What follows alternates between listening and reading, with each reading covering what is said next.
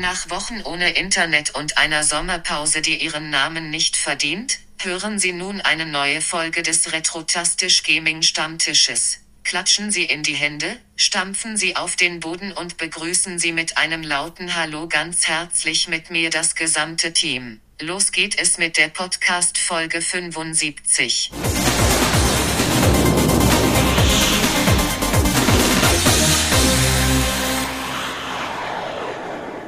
Und herzlich willkommen zurück. Na? Die computeranimierte Stimme hat aber gesagt, das gesamte Team. Wir müssen Und- aber leider verzeichnen, einer fehlt. Ja, wo ist er? Wo Der ist, er? mit einem Endes wieder abhanden gekommen. Der ist Macht im nix. Raid. Das ist aber auch teilweise unsere Schuld, weil wir den, diesen, diesen, diesen, wir hatten ja nicht genug Zeit vorzuplanen, diesen jetzt spontan machen. Genau. Ähm, kennt man ja, kennt man ja. Denn jetzt, wenn ihr diesen Podcast hört, müssen wir Happy Birthday, liebe Becky sagen. Denn die hat heute Geburtstag. Birthday. Die Stimme aus dem Off, also nicht immer, aber die Stimme vom Ende, die ist da manchmal zu hören. Die gute Stimme. Oder sie haut dir von hinten mit dem Rohr auf den Kopf. Aber das macht jetzt nicht. Ähm, nee, schön. Äh, und deswegen, wir wollten eigentlich morgen aufnehmen, am 2.8., aber dann fiel uns gerade spontan ein, da war irgendwas. Ja. Also nochmal, alles Liebe, meine bessere Hälfte und äh, ja, viel Spaß mit dem Podcast an deinem Geburtstag. Spontan umdisponiert. Das ist, das ist Dein. Geschenk von uns. Oh. Mehr gibt's nicht. Ach schön. Ja, äh, Thema äh, verplant und vertüdelt. Äh, wie ihr ja schon mitbekommen habt, hatten wir ein bisschen Pause. Äh, Das hat aber mehrere Gründe. Zum einen natürlich eine kleine Sommerpause, wie man sie jedes Jahr macht. Aber ähm, der beschissene Sommer und das beschissene Wetter äh, führten auch dazu, dass äh, Chris in der Zeit auch noch umgezogen ist. Und dann kommen wir zum nächsten beschissenen Thema äh, Internet. Da gehen ganz viele liebe Grüße nach Vodafone, ist richtig, oder? Äh, genau, nachdem Vodafone unsere ersten Umzugsanmeldungen Anmeldungen völlig ver, verbesammelt hat, indem es einfach verschwunden ist, hat es dann mit der zweiten dann doch funktioniert und jetzt haben wir seitdem stabiles, schnelles, also verhältnismäßig schnelles Internet, weil wir haben natürlich jetzt nicht die Megaleitung gebucht, weil brauchst du auch nicht. Hauptsache Streamingdienste laufen vernünftig in 4K HDR. Ähm, aber seitdem haben wir jetzt hier sauberes Internet und wir können auch wieder Podcasts machen. So. Und dann haben wir noch ein Thema im Gepäck, das auch mit dem Thema Scheiße zu betiteln ist. Heute ist Scheißwetter, Scheiß Internet und Scheiß deutscher Publisher. Carsten, du wirst uns mit einem kleinen Exkurs. Haben wir noch einen scheiß deutschen Publisher? Ich überlege gerade. Boah, ich überlege gerade auch. Gab- Phänomedia AG. Scheiße, den kennt doch keiner mehr wahrscheinlich. Moorhuhn und so, ne? Ja. Ach du Scheiße. Ja, da, dann ist das Wort Scheiße wirklich richtig getroffen. Ah, nee. womit, womit wirst du uns nachher noch beglückwünschen? Äh, be, be, be, be, beglückwünschen, sag ich schon. Äh, Ich beglücken. werde euch, genau, ich werde werd nachher mal das Ruder an mich reißen und euch mit einem Thema, äh, ja, bin nicht beglücken, vielleicht, vielleicht verärgern. Ähm, ist zwar jetzt schon ein bisschen was her, aber ich werde euch mal so einen kleinen Abriss über den Aufstieg und Niedergang von Dedelic Entertainment oder der Dedelic Entertainment GmbH äh, mal so ein bisschen umreißen. Boah, das ist ein richtig deutscher Name, ne? GmbH. Spiele, Schmiede, Richtig. GmbH und Co. KG. Hier dieser Deutschland GmbH. Genau. äh, genau. Benutze Thema- Rechtsstaat. Ben- benutze Rechtsstaat mit äh, ja, bürgerlichem Genau. Gesetzbuch, richtig. Ja. Nein, aber äh, auf jeden Fall, wie gesagt, ist ja schon ein bisschen was her, ne? Ging ja Mhm. auch durch die Medien, aber den ganzen, äh, die ganze äh, Chronologie dieser Geschichte ist dann doch recht interessant, was ich da rausgefunden habe, dann später. Den heißen Scheiß findet ihr nur bei uns. Jetzt kommen wir aber zum ersten heißen Scheiß und wir wollen natürlich die Leute da draußen nicht enttäuschen und natürlich mit unserer schönen kleinen Rubrik, was hast du zuletzt gespielt, ähm, ja, begrüßen. Und dann werfe ich direkt mal den Ball in die Runde. Ähm, Carsten, was hast du denn zuletzt gespielt? Jetzt, muss ich wirklich überlegen, was ich zuletzt aktiv und mal länger als zwei Sekunden am Stück gespielt habe. Ich habe Ja, zwei Sekunden am Stück. Außer auch- den Arbeitssimulator, der Sachen- zählt nicht. Genau, der Arbeitssimulator, den habe ich nicht durchgespielt leider. Der ist halt immer noch, ich bin da immer noch irgendwie bei 30 Prozent hängen geblieben und es lädt nicht mehr. Immer aber, noch vom naja, ersten gut. Zwischengegner, ne? Ja, so ungefähr. Ähm, nee, genau aus dem Grund wenig, aber ich habe zwischendurch mal wieder so ein bisschen in äh, äh, in Scum VM reingeguckt und Ah, habe dann mal so schön. ein ganz altes Spiel rausgekramt und zwar, ähm, ich bin ja ein ganz, ganz großer Point-and-Click-Adventure-Fan und habe mir dann so eine alte Serie mal rausgesucht von Sierra, Schrägstrich, ähm, Cocktail Vision hießen die Entwickler und von Sierra gepublished. Ähm, das sind, glaube ich, meine, es wären Franzosen. Ähm, die haben damals die Reihe äh, Goblins gemacht. Ich weiß nicht, ob die einer kennt Nee. ganz skurriles Ding, ganz skurrile Grafik. Ähm, äh, die Figuren da drin haben auch nicht gesprochen, sondern so eine Brabbel Sims-Sprache gesprochen und es war halt eher so ein bisschen, na, der Humor kam eher so von so einem, ja, Film-Slapstick. Da fiel dann mal irgendwie, keine Ahnung, ein Amboss aus dem Himmel oder irgendwer kriegte irgendwie eine Bratpfanne ins Gesicht oder sonst was. Also es war halt, ist ganz skurril und du spielst halt, äh, hast so drei Figürchen und die können alle unterschiedliche Dinge. Der eine kann zaubern, der andere ist sehr stark und der dritte kann Adventure-typisch ähm, Dinge aufheben und benutzen. Guck gerade die das können Figuren die anderen beiden an. nicht. Ich, muss, guck mir gerade die Ja, Figuren genau, an. das als, also du sagtest, die können alle drei können verschiedene Dinge, habe ich erst gedacht. Der eine kann nicht hören, der andere nicht sehen, der andere nicht sprechen. Die sehen so ein bisschen so verstrahlert aus. Naja, auf jeden Fall, Ja. aus dieser Reihe gab es einen offiziellen, hm, ich sag mal, offiziellen vierten Teil, wenn man so will. Also es gab später einen richtigen vierten Teil, aber nach Goblins 3 gab es ähm, Woodroof and the Schnibbel of Azimut. Ein Spiel, was schon so bekloppt klingt, wie es dann auch ist, ähm, habe ich damals äh, für meinen allerersten PC mir irgendwann äh, geholt. Äh, das war ein 486er, wo erst nur DOS drauf war. Und für dieses Spiel musste ich tatsächlich Windows 3.11 installieren, weil es halt ein pures Windows-Spiel ist. Was? Das Ähm, gab's damals schon? Ja, Windows, Windows 3.11. Windows, Windows 1.0 ist von 1900. Ja, aber ich meine jetzt. Spiele, die nur auf dieser Ja, ja. Oberfläche liefen. das ist Ja, unglaublich. das war eins der Spiele, die tatsächlich, soweit ich das noch in Erinnerung habe, nur in einer Windows-Version da vorlagen auf der CD. Wenn du überlegst, dass, dass, dass Windows 3.11 eigentlich auch nur eine DOS äh, grafische DOS-Oberfläche ist. Wenn man so will. Ja. Ähm, naja, auf jeden Fall habe ich das mal wieder reingelegt und äh, es ist so absurd und so skurril. Es macht auch immer noch Spaß. Ähm, auch äh, ein sehr, sehr, ja, selbst unter so vielen skurrilen Adventures, wie es in den 90ern gab, ist das irgendwie immer noch eine, eine ganz besondere Perle, wie ich finde. Sollte man sich vielleicht mal ein paar Screenshots einfach jetzt von angucken, um sich davon mal ein bisschen das auf sich wirken zu lassen. Ähm, ja, läuft halt auch mittlerweile komplett unter Scum VM, deshalb die Überleitung, also einfach ein paar Dateien von der CD oder aus dem, äh, ja, aus archive.org, habe ich jetzt nicht gesagt, aber ihr wisst, wo ihr die Sachen findet, ähm, einfach ins äh, Steam äh, Scum-Verzeichnis packen und dann läuft das Ganze auf modernen PCs und wunderbest. Kann ich nur empfehlen. Sehr schön. Wie hieß es? Sag mir mal, wie hieß der eine Titel nochmal? Welcher? Ja, du hast sogar den, den diesen. Achso, den Titel von, Schnubbels- ja, äh, Woodroof and the Schnibbel of Azimut. Alter, dieser Im, im, im, Im Englischen ist es sogar noch länger, da heißt es äh, The Bizarre Adventures of Woodroof and the Schnibbel, glaube ich. Ich meine. Nee, da sitzt er da und denkt sich, das ist bestimmt ein super Name. Der, oh. Mensch, das waren Franzosen. Ach so, Ah, ja, erklärt einiges. Okay. Ja. Nee. Ähm, ja. Oh Gott. Okay, du bist auch bei den Screenshots. Ich bin, ich bin jetzt schon wieder für die nächste Sommerpause, ey. Schon, jetzt schon. Ja, das war der Retrotas Podcast. Wir verabschieden uns in die Sommerpause. genau, wir entfernen uns in die Sommerpause. Wir entfernen ähm, uns selbst, ja. Genau, wir entfernen uns selbst. Steuerung alt entfernen jetzt. Genau. Nee. Oh Gott. Ja, schön. Chris? Du hattest ja Ähm. kein Internet, also du müsstest ja irgendwas Offline-mäßiges gespielt haben. Was Ähm, läuft denn heute noch offline ohne Patch und Ja, das ist die große Frage. Ich habe ja, es war ja nicht so, ich bin ja nicht ganz offline gewesen. Ich habe ja äh, ein, ein Firmenhandy, da ist eine Unlimited Card drin und dann habe ich mir gedacht, dann kannst du ja alles runterladen, was du willst. Das Gib Doofe war nur, ähm, ich habe so ein altes iPhone 7, äh, wo ich die Karte reingeprügelt habe. Und das Schön hat natürlich E-Netz. kein, kein 5G. Es hat LTE, ähm, was noch okay war, aber du hast halt die Spiele dann noch sehr langsam. Also habe ich nicht wirklich irgendwas Online-mäßiges. Aber in diesem Zeitraum von nicht allzu langer Zeit, ist ja erst ein paar Wochen her, ich glaube zwei oder sowas, ist Jacket Alliance 3 erschienen.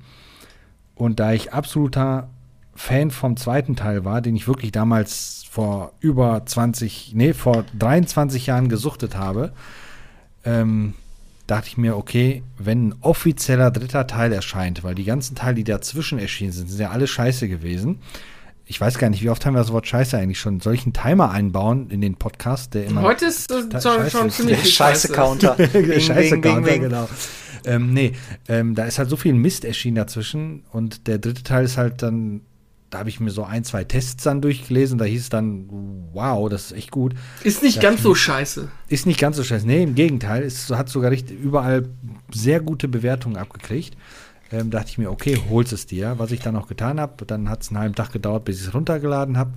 Ähm, das Handy qualmte, was wird, wird dann nämlich immer so schön warm, wenn das dann als Modem fungiert hat. Und dann habe ich es auch gespielt. Und ich muss tatsächlich sagen, ähm, es ist, es, es hat die Stärken von äh, UFO, äh, von XCOM Enemy Unknown genommen, weil das hat ja die Rundenstrategie ja doch revolutioniert und hat das dann nochmal mit vielen alten gepaart. Das heißt, du hast wieder Aktionspunkte und den ganzen Kram. Ähm, und das macht einfach Spaß. Und das ist cool, schön, modern. Ähm, ist äh, da, da, das. Doch, doch, da werde ich bestimmt so einige Stunden mit verbringen. Es ist natürlich wieder mal schwer, wie es der zweite Teil auch schon war. Du musst mit Geld haushalten und ähm, du hast wieder die Charaktere, die dann interagieren und jeder anders ist. Leider hat man versäumt, eine deutsche Synchro zu machen. Verstehe ich bis heute nicht, dass man hier in Deutschland so wenig synchronisiert in der Zwischenzeit an, an, an Spielen. Kostet alles Geld. Ja, aber ist ja nicht so, dass die das Geld nicht auch verdienen. Ne? Es gibt ja auch kleinere Studios, die komplett auf Deutsch synchronisieren. Aber egal. Ähm, das habe ich gespielt, das spiele ich immer noch. Und ähm, falls einer Rundenstrategiespiele sucht, ähm, kann, ich, kann ich das nur empfehlen. An dieser Stelle kurz der Einschub noch. äh, Wir ähm, ne, gedenken mal kurz dem Guido Westerwelle äh, mit der legendären Pressekonferenz. Ähm, äh, ja, können Sie die Frage bitte auf Deutsch sprechen? Weil das ist ja auch eine deutsche Pressekonferenz. Und warum? Weil wir sind ja hier in Deutschland. So. Fällt mir dazu wieder noch ein. Zum Thema deutsche Synchro. Danke, Herr Westerwelle. Ja, wie gesagt, ist wirklich schade. Also es gibt, ich habe dann gesehen, es gibt ein, ein Rundenstrategiespiel, was aktuell in der Entwicklung ist von einem kleinen Indie-Studio und so wie es aussieht, wird das komplett auf Deutsch auch erscheinen. Also dann haben die das nicht geschafft. Also es ist ein bisschen schade. Aber naja, macht nichts. Hat aber Company of Heroes 3 auch nicht geschafft. Ja, stimmt, ist auch so ein Thema. Die haben es auch nicht hingekriegt, was ich auch nicht verstanden habe.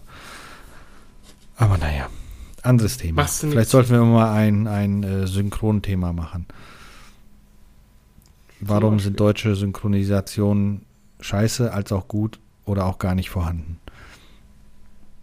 Egal, Dennis, du hast doch bestimmt auch was gespielt, oder? Weil ich muss tatsächlich sagen, mehr habe ich nicht wirklich gespielt, weil ich Ähm, habe ansonsten den Umzugssimulator halt. Äh, Ich habe mir auf der Dokumi Final Fantasy 16 gekauft. Mhm, stimmt. Die Dokumi ist jetzt wie lange her? Ähm, weiß ich nicht, ein paar Wochen. Ja, es, ich habe es gestern installiert, Mhm. aber noch nicht angemacht. Also das steht mir noch ins Haus. Ich habe in der ganzen Zeit, es war ja auch ein bisschen Urlaub, eigentlich gar nicht wirklich viel gespielt. Ich habe wirklich ein paar Runden ähm, Gran Turismo 7 auf der Nordschleife gedreht, aber auch eher, äh, kennt ihr dieses, ich mache mir ein Spiel an und spiele was, weil ich was spielen will, aber ich habe eigentlich gar nicht so richtig Bock darauf. Äh, Kenne ich ja. Ja, also Ja. angemacht, äh, eine halbe Stunde später, uh, düt, Konsole wieder aus. Was ich aber noch gespielt habe vor meinem Urlaub, bevor wir weggefahren sind, äh, ich habe Crisis Core durchgespielt. Yay. Und da muss ich sagen, ich habe dann irgendwann aufgehört, diese ganzen Sidequests zu machen und Nebenmissionen und habe mich wirklich darauf konzentriert und gesagt, so, jetzt musst du das Ding mal eben storymäßig zu Ende bringen, weil sonst hätte ich mich da, glaube ich, irgendwann wieder äh, komplett verloren. Im Sinne von, dass ich es nicht durchgespielt habe, weil ich irgendwann, ich sag mal, gelangweilt war. Was ist natürlich schon von technischen her schon noch ein PSP-Spiel, obwohl es auf PS5 läuft, also Ladezeiten und so weiter. Hm. Oder beziehungsweise dass es überhaupt Ladezeiten oder Ladeunterbrechungen gibt. Aber ich muss sagen, am Ende hat mich die, die doch teilweise sehr konfuse Story, die im Spiel über so, so quasi mit drin war, äh, doch noch ein bisschen abgeholt, weil es am Ende dann doch, doch in diesen Final Fantasy VII Kanon eingegangen ist. Und ich muss eins mal sagen, das habe ich schon Christi schon erzählt äh, im Privaten. Ich habe ja lange, lange, lange, lange Jahre Final Fantasy VII gespielt. Immer wieder, immer wieder. Immer diese. Versionen, die es wenn- gibt. Ja, das war das und ich weiß nicht, Bis wie zum Erbrechen. Ich, genau, aber ich weiß auch nicht, wie oft ich einfach nur die ersten fünf, sechs Stunden gespielt habe. Das heißt, für die, die es wissen, raus aus Midgar bis nach Kalm, dann diese Geschichte um Sephiroth und wie die Stimmung äh, oder wie die Story weitergeht und dann quasi wieder aufgehört und dann nächstes Mal wieder die ganze Nummer raus aus Midgar und so weiter und so fort. Und in diesem Bereich oder das ist ja auch wichtig für Crisis Core so ein bisschen. Und da, ich habe mir so viele Jahre vorgestellt, wie so die, die Reaktoren aussehen könnten, wie Nibelheim aussehen könnte, wie, wie Midgar sich gestaltet und so weiter und so fort. Und habe dann ja quasi erst mit dem Final Fantasy Remake äh, das in 3D gesehen und habe mich da durchbewegt und habe mir gedacht, geil, ja, so muss das, so habe ich mir das eigentlich die ganzen Jahre über vorgestellt. Jetzt muss ich dazu sagen, dass Crisis Core am Ende schon ziemlich viel davon bedient hat und ich mich dann denke mir so, ey, du hast das jahrelang im Schrank liegen gehabt, du hast es nie gespielt. Äh, warum eigentlich nicht? Weil, weil es hat eigentlich genau diesen Effekt gehabt und das fand ich echt cool. Das äh, war schön, so als wirklich Final Fantasy 7 Fan das so zu erleben und auch nochmal den Background zu bekommen, quasi äh, von, von Zack und so. Das war cool. Also ich habe just auch wieder Bock bekommen, Final Fantasy 7 danach zu spielen, äh, so anschließend. Hab's noch nicht gemacht, werde die Switch jetzt mal laden. Und ja, das war einfach schön, das war, war gut. Hab übrigens äh, fast auch, ich glaube, 25, 30 Stunden versenkt in dem Spiel mit allem Nebengedöns und Geplänkel. Also das war ein guter Kauf, würde ich jetzt Ja, mal fast das war sagen. gut. Das, das ist äh, wirklich gut. Ja, wie gesagt, und dann war das ein gu gutes Gefühl, mal wieder was zu Ende gespielt zu haben und dann habe ich auch wiederum nichts anderes mehr angefangen. Aber auch ein interessantes Thema eigentlich, so nochmal ein kleiner Einschub. Spiele, die man in einer gewissen, ja, irgendwann in einem, einem gewissen Lebenszeitpunkt immer mal wieder nur bis zu einem gewissen, gewissen Punkt gespielt hat und man in deinem Kopf ist dieses Spiel eigentlich nur, nur dieses, ja, dieser, diese, dieses Stück des Spiels. Das ist das gesamte Spiel. So kennst du. Und irgendwann Jahrzehnte später, gerade aus einer Ecke, setz dich mal wirklich hin, irgendwie ein Wochenende länger und ziehst das mal durch und auf einmal eröffnen sich dir völlig neue Ansichten, weil du halt dieses Spiel Ja. immer nur so, mir ging das früher mit schweren Jump'n'Runs so, ne, als Kind. Prince, Scheiße, ich Prince of Persia auf dem Amiga. was weiß ich, genau. Und du denkst immer so, das Spiel ist wirklich nur die ersten drei Screens. So, das ist das Spiel. So hast du das in deinem Kopf abgespeichert, so hard encoded und dann irgendwann so pff, mind blown. Es gibt noch mehr. Großartig. Ja. Kennt ihr das Gefühl, dass ihr ein Spiel anfangt, super motiviert seid, dran seid, auch denkt, ja, ja, das packe ich, das kriege ich durch. Und dann irgendwann macht, machst du ein paar Tage Pause, eine Woche, zwei, drei und kommt nicht mehr rein. Ja. Und lasst es dann liegen und, und geht nicht durch. Das, wobei, das hatte ich eher wahrscheinlich. Ich habe mir mal irgendwann mal ein Spiel gekauft, ein Rundenstrategiespiel, was im, im, im Kalten Krieg gespielt hat, was an sich echt cool war, aber mich hat viel äh, an der Spielmechanik gestört, weswegen ich dann irgendwann keinen Bock mehr hatte, da weiterzumachen, obwohl das storytechnisch sehr interessant war. Da hatte ich dann auch irgendwann mal so, oh nee, ich will nicht mehr. Und dann bin ich auch nicht mehr reingekommen. Und trotz Patch ist es wahrscheinlich stark verbessert worden, aber so, wenn das vergleichbar ist damit. Mm, Ich habe Monster Boy, kennt ihr, ne? Die, das Spiel. Äh, Das, der Carsten äh, bestimmt ich nicht. Dieses Plattformer. Wonder, Wonder Boy, Monster. Ja, Wonderboy, Ja, ja. Monster Boy und das habe ich mir damals auf der Switch geholt, habe es auch noch günstig bekommen. Das ist ja am Ende richtig teuer geworden, was sie ja eingestellt haben in Deutschland. Und das ist ja so, du spielst halt los und kriegst immer so andere Verwandlungsformen, Chris. Also so ein Drachen, der kann fliegen, ein Frosch, der hat so eine Klebezunge und so weiter und so fort. Also wie, glaub, wie Kirby, der, wenn er die Gegner frisst. Mm, Ja, so ein bisschen. Das äh, Spiel ist so ein bisschen darauf ausgebaut, auch ein bisschen Metroidvania. Das heißt, du kannst mit den neuen Fertigkeiten, die du hast, auch nochmal in die alten Gebiete zurück und da gewisse Dinge auch nochmal finden. Na, Aber es baut darauf aus, auf, dass du mit allen Fertigkeiten, die du so hast, quasi ähm, die weiteren Dungeons oder Level besser bestehen kannst. Und ich war echt gut. Also normal mag ich solche Spiele nicht so gern. Das hat mich aber echt gefangen und ich habe alles geschafft und war auf dem Weg zum letzten Tempel. Und dann war irgendwas, dann habe ich drei Wochen Pause gemacht und ich habe das nicht mehr geschickt. Ich habe es nicht mehr hinbekommen, wann ich wie, wo, wann, welche Form nehmen sollte. Ich war gedanklich komplett raus. Das heißt, ich habe es nicht durchgespielt. Was mich ein Stück weit ärgert, weil ich eigentlich gedacht habe, ja geil, das packst du, ne? Das ist, ist ganz cool. Und deswegen äh, ist das bei mir immer so. Also es gibt ja auch so, so, so, ich sag mal, Spiele, die sehr Controller-komplex sind. Ähm, Beispiel würde ich Zelda Breath of the Wild nehmen. Boah, ey, das habe ich, ich habe es dann auch bis zum Mhm. bis zum Schloss gespielt und dann dann war irgendwie Pause ein paar Wochen und da bin ich auch nicht mehr, dann Das passt es einfach nicht mehr. Je komplexer es ist, das ist ein gutes Stichwort auch, je komplexer das Spiel ist, also meinetwegen die Handlung ist so komplex, dass man quasi nachlesen müsste, um nach Boah, Monaten zu wissen, was ist da überhaupt noch passiert. Oder aber im Gegenzug die Steuerung ist so komplex, dass ich wirklich wieder anfangen muss zu erlernen, weil irgendwann, wenn du in so einem Spiel drin bist und spielst auch nicht alles quer in der Zeit, dann hast du ja so eine gewisse, ja, Muscle Memory. Du weißt, wie Sachen gehen. Und wenn du das liegen Ja, lässt, genau. du musst dich da wieder erstmal wieder durchkämpfen durch diese Anfangshürde, das, das kann schon arg demotivieren, ja. Ist bei mir bei Witcher 3 jedes Mal. ich habe das Ding nicht, nicht, nicht ansatzweise durchbekommen. Ich bin gefühlt immer super weit gekommen, habe mich immer in irgendwelchen Neben- und Sidequests und irgendwelchen Aufgaben verloren und ich habe und dann, dann war wieder Pause ein paar Wochen und dann bin ich wieder nicht reingekommen und ach Story äh, Schwert und wa- äh, war zu viel Menü, zu viel verschiedene Schwerter und, und zu viel verschiedenes Drücken, weiß ich nicht. Da bin ich vielleicht auch zu blöd mittlerweile für oder zu alt, kann man sagen. Deswegen lobe ich mir Half-Life, das machst du einfach an und kannst immer ballern. Das war früher bei FIFA auch so. Da kann, das konntest du auch immer anmachen. Du hast einfach eine gute Zeit gehabt. Also, solange ich es noch gespielt habe. Ist, klar, gab es auch gewisse Steuerungsthematiken, aber es war halt so ein bisschen äh, in Fleisch und Blut, weil es halt über Jahre gleich war, ein Stück Mhm. weit. Tja, Rennspiele auch. Gasbremse, links, rechts. ja, stimmt. Ne? Da ist jetzt auch nicht viel Steuerungstamtam. Aber es ist einfach schade. Manchmal denke ich mir, ach, eigentlich müsstest du Spiele mehr durchspielen. Aber ähm, mittlerweile erfreue ich mich dann, wenn ich welche durchgespielt habe. Aber ich habe in meinem Spielleben schon viele, viele, viele Spiele nicht durchgespielt. Ich habe irgendwann mal aufgehört, mir einfach Spiele zu kaufen. Ich kaufe mir ja nur noch die, wo ich sage, das möchte ich wirklich haben. Ich, weil ich müsste mal zählen, wie viele Spiele ich mir im Jahr kaufe und das kann ich wahrscheinlich an einer Hand abzählen. Für diese ja. Impulskontrolle äh, bewundere ich dich auch immer wieder, weil ich denke, du bist da wirklich so, so, das hat schon so ein bisschen was Buddhistisches, so dieses, nein, ich weiß, ich werde es nicht spielen, warum soll ich mich dann belasten? Hm, hm, hm. So, Ja. fertig. Und dann kauft man sich wirklich eine Sache, so wie ich habe mich seit 20 Jahren auf eine Fortsetzung von Jagged Alliance gefreut, die halt nicht aus irgendeiner russischen Rammelbude kommt, äh, äh, ne, so wie die ganzen anderen Fortsetzungen, die wir hier nicht namentlich nennen wollen, die dazwischen kamen. Genau. Äh, und dann kauft man das und dann spielt man das von vorne bis hinten und genießt das und kostet das richtig aus. Und dann kauft man sich erstmal wieder, weiß ich nicht, ein halbes Jahr gar kein Spiel oder länger. Das ist Genau. dafür bewundere ich dich wirklich, weil ich habe diese Impulskontrolle nicht. Ich werde mir auch erst, also es stehen ja jetzt doch so ein paar Spiele vor der Tür. Ähm, City Skylines 2 kommt jetzt auch bald.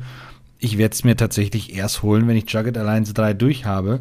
Ja, und wenn es ein bisschen durchgepatcht ist. Ich habe echt das keinen Bock ist- auf so eine Teil, Teil, Patch Teil am 1 Anfang. war nicht so furchtbar fies verbuggt wie SimCity damals.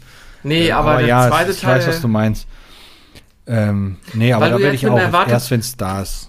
Vor allem, ich du gehst ja bin. mit einer Erwartungshaltung jetzt in das neue Spiel rein. Du gehst ja davon aus, dass es zumindest genauso sauber läuft wie Teil 1. Und das wird es meiner Meinung nach nicht. Ich glaube auch nicht. Aber naja, lassen wir uns überraschen.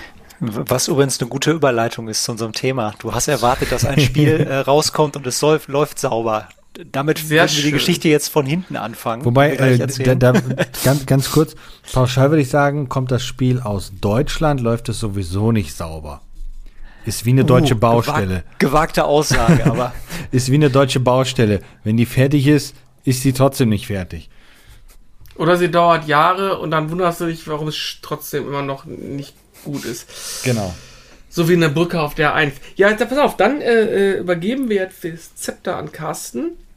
Denn ich glaube, der Rest ist auch soweit gesagt. Äh, äh, irgendwelchen Bashing von irgendwelchen Telefonanbietern brauchen wir, glaube ich, jetzt auch nicht machen. Da wissen wir alle, dass das auch alles nicht so wirklich geil ist. oft genug.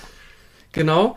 Ähm, und dann würde ich sagen, Exkurs geht los. Wir wollen ja die äh, Hörer und Hörerinnen da draußen auch nicht komplett äh, erschlagen nach der Genau. Sommerpause. Der, der Carsten, der kriegt jetzt erstmal sein, sein Magnum PI-Intro, damit er danach loslegen kann. So sieht's aus. Also, Carsten, Feuer frei.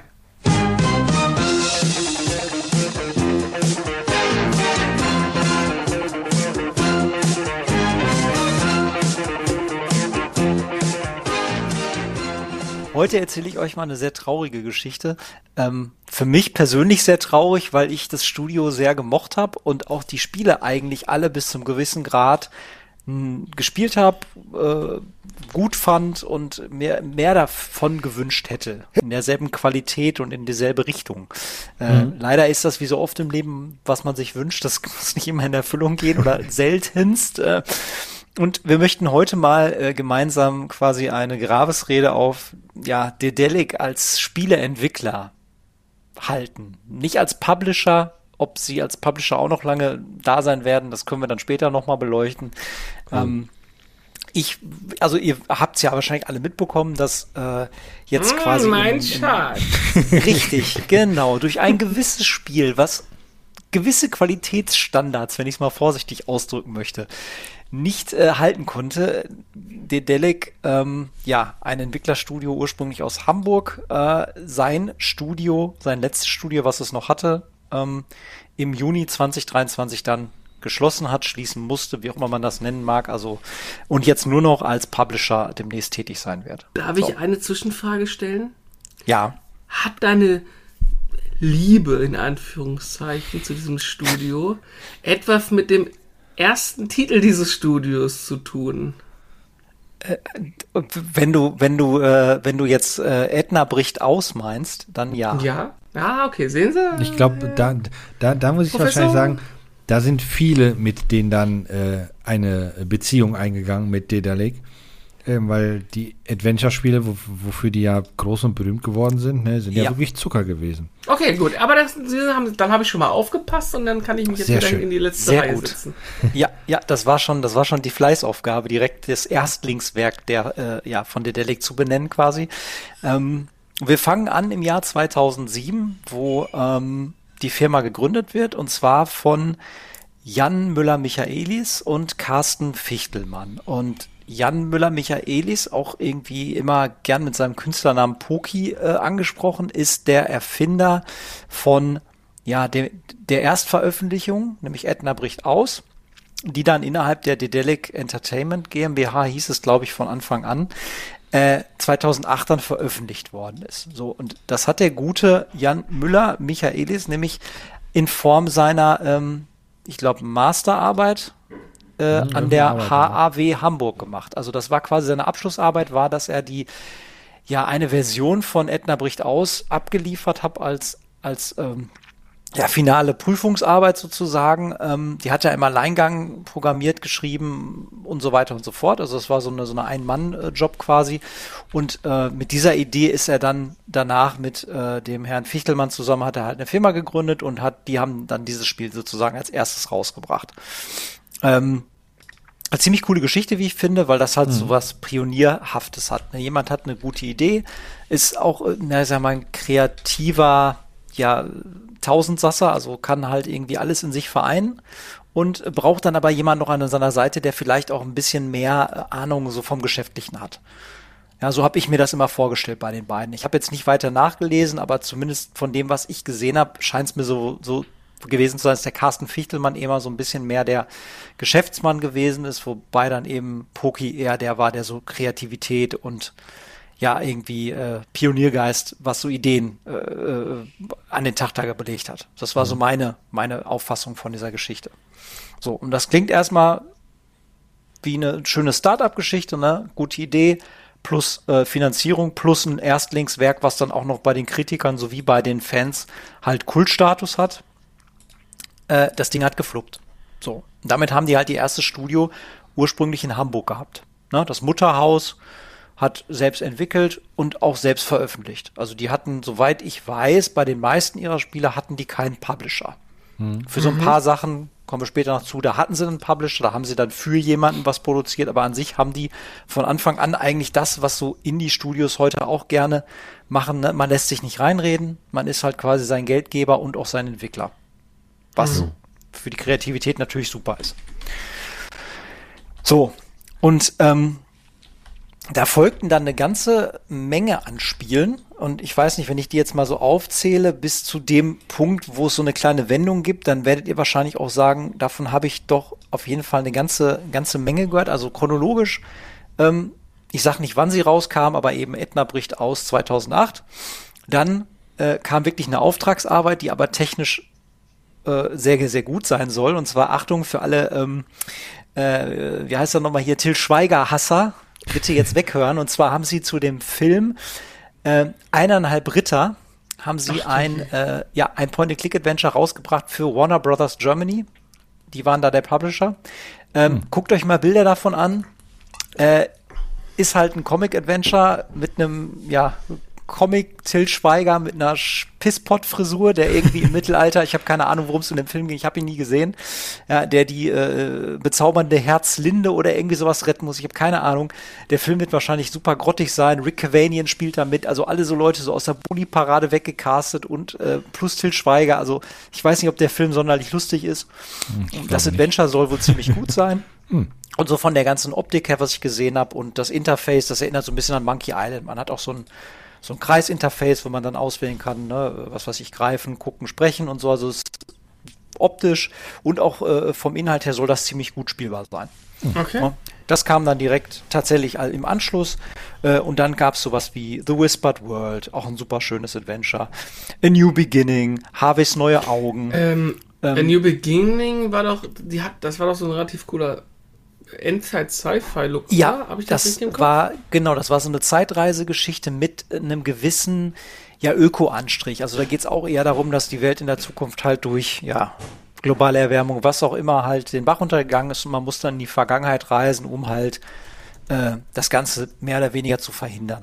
Ja, okay, okay. Ich hatte, ich also hatte so, ein paar, so, so ein paar Screenshots noch im Kopf. Das genau, aber man, man, man kann eigentlich von da ab sagen, alles, was so bis zum gewissen Punkt kam, also da äh, nach dem New Beginning kam auch, äh, wie gesagt, Harveys neue Augen, ist die Fortsetzung von Edna bricht aus. Und mhm. danach geht's auch schon los mit dem ersten Deponia. Was für viele ja so von der Qualität her fast schon Lukas Arts ähm, Niveau erreicht hat. Also wo man schon gemunkelt hat, okay, das ist das deutsche LucasArts. Äh, wenn die so weitermachen, werden die noch richtig, richtig groß. Mhm. Weil da hat ja, glaube ich, vieles gestimmt. Ne? Also so, so Humor, ja. Rätsel, das, das, war halt so ein Gesamtpaket, Grafik, was halt einfach genau richtig gut genau. war. Komplett vertont. Und ähm, das google ich mal, aber das, das sagt mir jetzt gerade gar nichts. Echt nicht? Das Echt? ist das, wofür die eigentlich bekannt sind. So mit ah, okay. am meisten bekannt sind, außer Edna bricht aus, würde ich jetzt fast behaupten. Sag mal, das Harvey spielt, der Harvey war doch dieser geile Hase da, ne? Genau, mhm. das ist der ja. imaginäre der ist cool. Freund von. Der ist, ja. der ist ganz cool. Deponia, ne, jetzt sagt mir gar nichts. Vielleicht bin ich zu dem Zeitpunkt aber auch nicht in diesem, in diesem, in diesem äh, äh, äh Genre unterwegs gewesen, aber es ja. sieht ganz gut aus. Auf jeden Fall für mich als, äh, sag ich mal, vielleicht bin ich da auch ein bisschen naiv gewesen. Wenn ich bist jetzt ein, das so du betrachte. bist ein Point-and-Click äh, Point and Click Connoisseur, ne? genau, weil jetzt, das werde, da werden wir nachher vielleicht nochmal zu kommen, später, inwiefern das ganze Drama absehbar war. Weil für mich, habe ich gerade schon gesagt, am Anfang klingt das so nach so einer traumhaften Geschichte. Ne? Jemand hat eine Idee, macht damit seinen Abschluss an der Hochschule, findet dann einen Partner, gründet eine Firma, die kriegen ihre ersten Spiele alle durch, die Qualität steigt, die Fans sind begeistert, man wird gefeiert, man wird verglichen mit Genregrößen und besonders als deutsche Firma in Deutschland, die Point-and-Click-Adventures herstellt, wo das Genre ja nie tot war und mhm. sogar, ich glaube, Tim Schäfer äh, beim, beim, ich weiß gar nicht, beim Remake von Day of the Tentacle, glaube ich, ein Video gemacht hat, wo er gesagt hat, this is for the Germans, so im Sinne von, wir wissen, dass ihr auf sowas immer noch Bock, habt, während andere äh, ja, Teile der Welt sagen, ach komm, Point-and-Click, geh mir weg damit. Mhm. Ähm, war das für mich erstmal so, sah das aus, das Ding läuft. Und das refinanziert sich auch. Also nicht nur, das ist mhm. eine, das ist eine äh, ein Luftschlotz, das ist halt, da haben Leute coole Ideen, aber es, eine Firma muss halt auch irgendwie Geld generieren. Ne? Keiner haben die noch was anderes in der Zeit außer Point and Click gemacht oder war das so deren Ding? Nein, bis zum gewissen Grad haben die, soweit ich das noch auf die richtig auf die Kette kriege, nichts anderes als Point and Click Grafik Adventure gemacht. In, okay. Meistens in Comic Grafik 2D, nichts 3D. Ähm, da gibt's irgendwann halt den Bruch das wird dann auch nachher in der Geschichte noch wichtig, aber bis zum gewissen Punkt äh, war das wirklich immer nur Point and Click. Okay. Ich will jetzt nicht zu weit ausschweifen, ich könnte die Liste jetzt rausholen, weil das war jetzt nur ein Bruchteil, zwar chronologisch hintereinander, aber da kam dann noch äh, das dunkle Auge, äh, Point and Click Adventures haben die zwei gemacht. Die waren auch super schön. Hm. Kann man mal nachgucken und so weiter. Also da waren und dann natürlich Deponia ging ja, gab es ja drei Teile plus, ich glaube noch ein vierten dran gehängt. Genau. Genau, also das war so deren Flaggschiff. Ähm, genau, und ja, jetzt, wie das immer so ist, jetzt gehen wir mal aus der Naivität raus, ja, von einem Fan, der vielleicht feuchte Augen bekommen hat und gesagt hat, die reißen das Ruder rum und die bringen endlich wieder so die alte Stimmung ins Point-and-Click-Adventure und das läuft. Eine Firma will ja auch irgendwie wachsen. Mhm. So. Und 2014, so ja, Mitte 2014, erwirbt dann nämlich ähm, die Verlagsgruppe Bastei Lübbe den Mehrheitsanteil an der Gesellschaft, nämlich 51 Prozent Firmenanteile. Mhm. So. Und da wird man schon ein bisschen hellhörig, ne? wenn irgendjemand äh, von den Gesellschaftern ähm, jetzt muss man mir jemand helfen, der sich ein bisschen besser damit auskennt. Soweit ich weiß, muss man ja Einlagen in der Gesellschaft leisten. Ne? Mhm. Und es kann mehrere Gesellschafter geben, die müssen aber nicht natürliche Personen äh, sein. Ne? Also das am kann Ende ja auch. Hast du, ja, du hast am Ende immer einen wirtschaftlich Berechtigten hinter, aber natürlich kann eine GmbH an einer anderen Gesellschaft äh, Anteile besitzen, ja. Genau, also es müssen halt nicht Einzelpersonen sein. Es kann halt auch wie in dem Nein, Fall Bastian Lübbe sein. sein ja. Genau, die schmeißen dann mehr Geld auf den Tisch und haben dann auf einmal auch in Anführungszeichen in meiner Vorstellung mehr zu sagen. Oder was, was, Lübbe, warte mal, was machen die denn nochmal? Was, was, mich, ja jetzt, was mich jetzt stutzig macht, ist, warum sie direkt 51% verkauft haben. Weil wenn es doch mein Schätzchen ist, dann mache ich da zumindest eine Parität und lass mich nicht ah. im Zweifel das, das ist halt genau, das ist halt die Frage. Soweit bin ich nicht in die Tiefe gegangen, soweit kenne ich mich nicht aus und das stand auch teilweise nicht so da drin. Jetzt, jetzt kommt nämlich der Punkt auch, wo man vielleicht irgendwo einen Bruch auch innerhalb der Firma erkennt. Also zum Beispiel da war es so, dass sich dann auch ähm, der äh, Poki, der Jan Müller Michael, Michaelis, hat sich dann auch aus dem aktiven Geschäftsführer-Dasein oder Tagesgeschäft zurückgezogen und hat nur noch Entwicklung gemacht. Da war nämlich dann der Carsten Fichtelmann nach dieser, äh, äh, sag ich mal, naja, Firmenanteilsübernahme, war er dann auch der alleinige Geschäftsführer. Wann, also, in welchem Jahr hat Bastei Lübbe dort Anteil übernommen? 2014. 2014, das war okay. Ich, da war Bastei Lübbe auch noch an der Börse mit über 7 Euro Aktienwert pro Aktie auch noch relativ erfolgreich. Jetzt Vermutlich, ja, also sie sind zwischenzeitlich mhm. auf, auf 1,60 Euro abgestürzt. Oh. Also, ja. Also man erkennt so, äh, sag ich mal, man erkennt so eine Marschrichtung. Ne?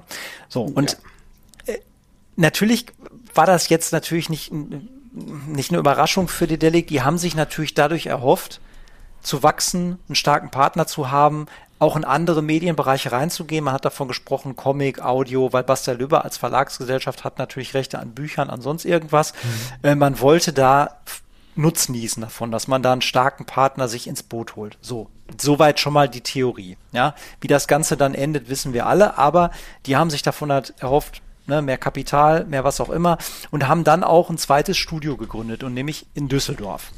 Da gab es dann auch ein, der Dedic Entertainment, ich glaube West hieß das GmbH. Ähm, genau, und haben sich dann quasi damit dann auch direkt noch ein zweites Entwicklerstudio Standbein dahingesetzt. Und ja, ab da geht es dann auch irgendwann bergab. Das, ja, es gab dann so 2016, 17 ist Säulen der Erde erschienen. Mhm. Äh, das war schon ein Trend, wo man gemerkt hat, es ist immer noch die alte, naja, Comic-Grafik, die die Point-and-Click-Adventure vorher hatten, aber das Spielprinzip ist schon arg reduziert worden. Ja, also man, man, es ist eher so ein interaktiver Film, mhm. Geschichte, wo man dieses, diesen Buchinhalt so ein bisschen nachspielt. Ich glaube auch in drei Episoden erschienen, ähm, wo man halt wenig bis gar keine Interaktion hat, außer sich quasi durch Dialoge zu klicken. Und das muss schon den ganzen Point-and-Click-Fans, die dem Studio noch die Stange gehalten haben, schon sehr sauer aufgestoßen. Also so sein, ähnlich wie, wie, so ähnlich wie die Telltale-Spiele oder was? Ja, so Weil ein bisschen. Die sind ja auch Richtung. wirklich sehr. Wo die äh, Säulen genau. der Erde ja auch so ein extrem leichtes Buch, leichtes Ja, genau. genau. das kommt auch noch hinzu. Ähm, äh, da habe ich jetzt nicht mehr nachgeguckt, aber ich nehme auch stark an, dass genau das, was Sie gesagt haben, Sie wollen, sag ich mal, von dem Portfolio von Bastei Lübbe ähm, irgendwie auch ziehen. Ich nehme mal stark an, dass die Rechte an der Säule, Säulen der Erde wahrscheinlich auch irgendwie, dass die da dann rangekommen sind über, über eben den Partner, der sich bei ihnen eingekauft hat. Wobei die Idee halt natürlich an sich, so vom, vom Grundgedanken her natürlich nicht schlecht ist. Du lässt dich von einem Publisher, also von einem Buchspezialisten kaufen, der Rechte bis zum Umfallen hat und hast da eigentlich die beste Möglichkeit, dir deine Perlen rauszupicken und zu sagen, da mache ich jetzt ein tolles Spiel Aber raus, wenn wenn, es nicht verkackst. Wenn, wenn du dir die Perlen raussuchen darfst und nicht durch die äh, Minderheitsbeteiligung, weil du hast auch noch 49 Prozent, äh, quasi vom Hauptgesellschaft dazu gezwungen wirst, plötzlich Spiele zu machen in, in gewissen äh, Bereichen, die, wo du gar keinen Bock drauf hast. Mhm. Oh, das, die Gefahr ist natürlich dann auch da. Also Bast Säulen der Erde ist tatsächlich Basta Lübbe. Ähm, Buch. zumal man ja auch sagen muss, offensichtlich scheint ja der große Erfolg äh, von Dedelic ja auch bei Point-and-Click-Adventures gewesen zu sein, die eben keine, ich sag mal, Buchgrundlage oder sowas hat. Ist, das ist Das- ja auch immer die Schwierigkeit. Ne?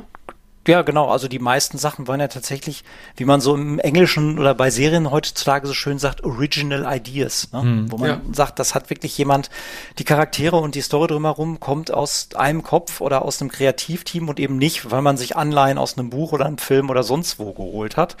Und ähm, ja, wie das dann auch so war, ja, Dedelic hat sich dann eben, sag ich mal, bei dem, bei dem Rechteportfolio von Basta Lübbe bedient oder hat sich das zunutze gemacht und die wollten natürlich dafür auch was sehen. So, und das Ganze hat nicht geklappt. Was hat Basta Lübbe dann gemacht? Öffentlich natürlich gesagt, äh, oder über einen hohen Klee gelobt, was für ein tolles, kreatives Studio denn Dedelic sei. Aber nach hinten rum haben sie natürlich gesagt, so zeigt die Zahlen. Ja, Kacke, ne? So. Äh, da geht's dann schon los, der Bruch, ne? dass jemand, der die, die, äh, die Mehrheitsanteile in der Firma hat, auch dann mehr zu bestimmen hat, äh, ob denn der Kassensturz am Ende noch stimmt. Und da gab's wohl schon echt ordentlich Zwist, weil sie da halt immer nachgebohrt haben, natürlich. Ähm, dann hat sich tatsächlich das Ganze so ein bisschen erholt, weil Dedelic angefangen hat, ganz andere Genres zwischendurch zu bedienen. Also zum Beispiel dieses ähm, Shadow Tactics. Ich weiß nicht, ob das jemand kennt. Das ist so ein bisschen wie Desperados, ja, aber wollte ich gerade sagen, ist das nicht so, so, so, so ein isometrisch gewesen? Genau. Genau. Wo Im- ich meine, im alten Japan- scheuchst. Genau, wo du halt auch äh, stealth-mäßig dann so Missionen machst und das war ein super Spiel. Ähm, hat sich auch super verkauft. Ähm, und dann wurde hier noch genannt The Long Journey Home. Das habe ich nicht gespielt. Das war wohl so ein Strategiespiel im Weltall, wo du halt so eine, so eine gewisse Reise durch die Galaxie machst mit Ressourcenmanagement, meine ich, wäre das gewesen. Das war auch sehr gut bewertet von der Fachpresse und eben auch kein Adventure und nichts in der Nähe von dem, was sie früher gemacht haben. Und die Sachen haben zumindest für so eine kleine Kehrtwende gesorgt, weil sie doch wieder Geld in die Kassen dann gespült haben. Ähm, genau. Und ja, jetzt weiß Bei ich Meta halt nicht, Metakritik 68 Prozent, ne? Shadow Tactics oder das Long Journey Home? Nee, das Long Journey Home. Okay, also bei also Shadow Tac- Tactics meine ich wäre auf jeden Fall äh, am bestbewertetsten gewesen von Okay. den beiden. Ähm, und jetzt war nicht mehr so ganz klar bei meiner Recherche, was jetzt den nächsten Schritt bewogen hat. Also klar kann man jetzt sagen, die haben vielleicht gedacht, okay, wir haben jetzt mal was ganz anderes probiert. Unsere Interactive Fiction Story da mit Säulen der Erde hat überhaupt nicht funktioniert. Wir haben alte Point-and-Click-Adventure-Fans eher vergrault und keinen neuen dazu äh, g- geholt. Also die Leute, die das Buch gelesen haben, haben vielleicht auch gar keinen Bock auf so eine Klickerei gehabt in so einer Comic-Optik. ähm, also hat man irgendwie beide Lager nicht abgeholt.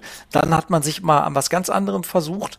Ähm, ich meine auch, dass Shadow Tactics zum Beispiel auch nicht bei denen entstanden ist. Das ist von wem anders entwickelt worden, die haben es gepublished. Ne? Also das kommt noch dazu. Das war jetzt nicht in diesen ganzen Inhouse-Dingern, wir erinnern uns, die haben ja jetzt schon zwei Buden. Ne? Ja. Einmal das in Hamburg und einmal das in Düsseldorf.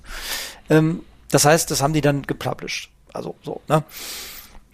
Und jetzt kommt der Punkt, wo man das Gefühl hat, die übernehmen sich einfach maßlos. Also 2018 äh, machen sie dann noch ein Studio in München auf. Warum auch immer. Heißt dann Dedelic Entertainment Bavaria GmbH. Also du hast halt eine, noch eine zweite Tochtergesellschaft zu deiner Hauptgesellschaft. Also warum, wenn es schon nicht so gut läuft? I don't know. Vielleicht kann da auch wieder jemand, der Ja, das ist ganz einfach. die das machst du- Zahlendreherei versteht, Nee. ne, zu sagen, Ja, wie man das- sowas das- dann splittet. Ja, das, das machst du ganz einfach daraus, dass wenn du, äh, oder andersrum, die eine neue GmbH zu gründen, macht für dich dahingehend Sinn, dass wenn das Projekt nicht gut läuft oder die Projekte, die darunter gefasst werden, nicht gut laufen, kannst du die einfach schließen. Wenn du es in der Haupt GmbH machst, ähm, hast natürlich alle Rechte, Pflichten und Probleme mit da, mit da drin. Ähm, ist letztendlich einfach eine, eine kaufmännisch-taktische äh, Thematik, vielleicht sogar eine steuerliche Sache. Wer weiß, ob man vielleicht, wenn man nach München geht, auch irgendwelche äh, steuerlichen Vorteile oder ja. was auch immer bekommt oder Zuschüsse genau, oder sowas. Vielleicht gab es ja genauso Zuschüsse hier, die gibt es ja diesen also, Top für Entwicklerstudios. Genau, also, wenn du drei sagen, hast, kannst du dreimal abgreifen oder sowas. Ja, oder, oder München hat gerade ein Förderprogramm gehabt und wollten irgendwie in den Bereich äh, Firmen ranziehen und dann gründest du halt eine GmbH und gehst da runter. Würde ich jetzt einfach mal unter dem wirtschaftlichen Aspekt abspeichern. Ab, äh, den Gedanken hältst du mal fest. Danke schon mal für diese erklärenden Worte nochmal, dass es vielleicht einfacher ist, eine, ähm, ja, die Haft oder die, die so, sag ich mal, äh, eine, eine Tochtergesellschaft zu liquidieren als die Hauptgesellschaft. Ja, nicht, und, und, du hast natürlich noch einen anderen Vorteil, ne? Du hast natürlich mit einer neuen GmbH auch die Möglichkeit, Leute, die in, in deiner alten GmbH vielleicht schon tätig sind, aber die du nicht von der Position her höher stellen kannst, weil du halt schon Geschäftsführer hast, die kannst du natürlich dann mit einer neuen GmbH in, in eine höhere äh, Funktionsweise oder in eine höhere Funktion über, übersetzen. Das heißt, du warst irgendwie, keine Ahnung, Creative Director und wirst dann plötzlich in einer neuen Firma natürlich Geschäftsführer. Ist natürlich, sind wir wieder in Deutschland, wo so Titel, äh, ich sag mal, immer wichtig sind, ein Stück weit. Mhm. Ja. Gut.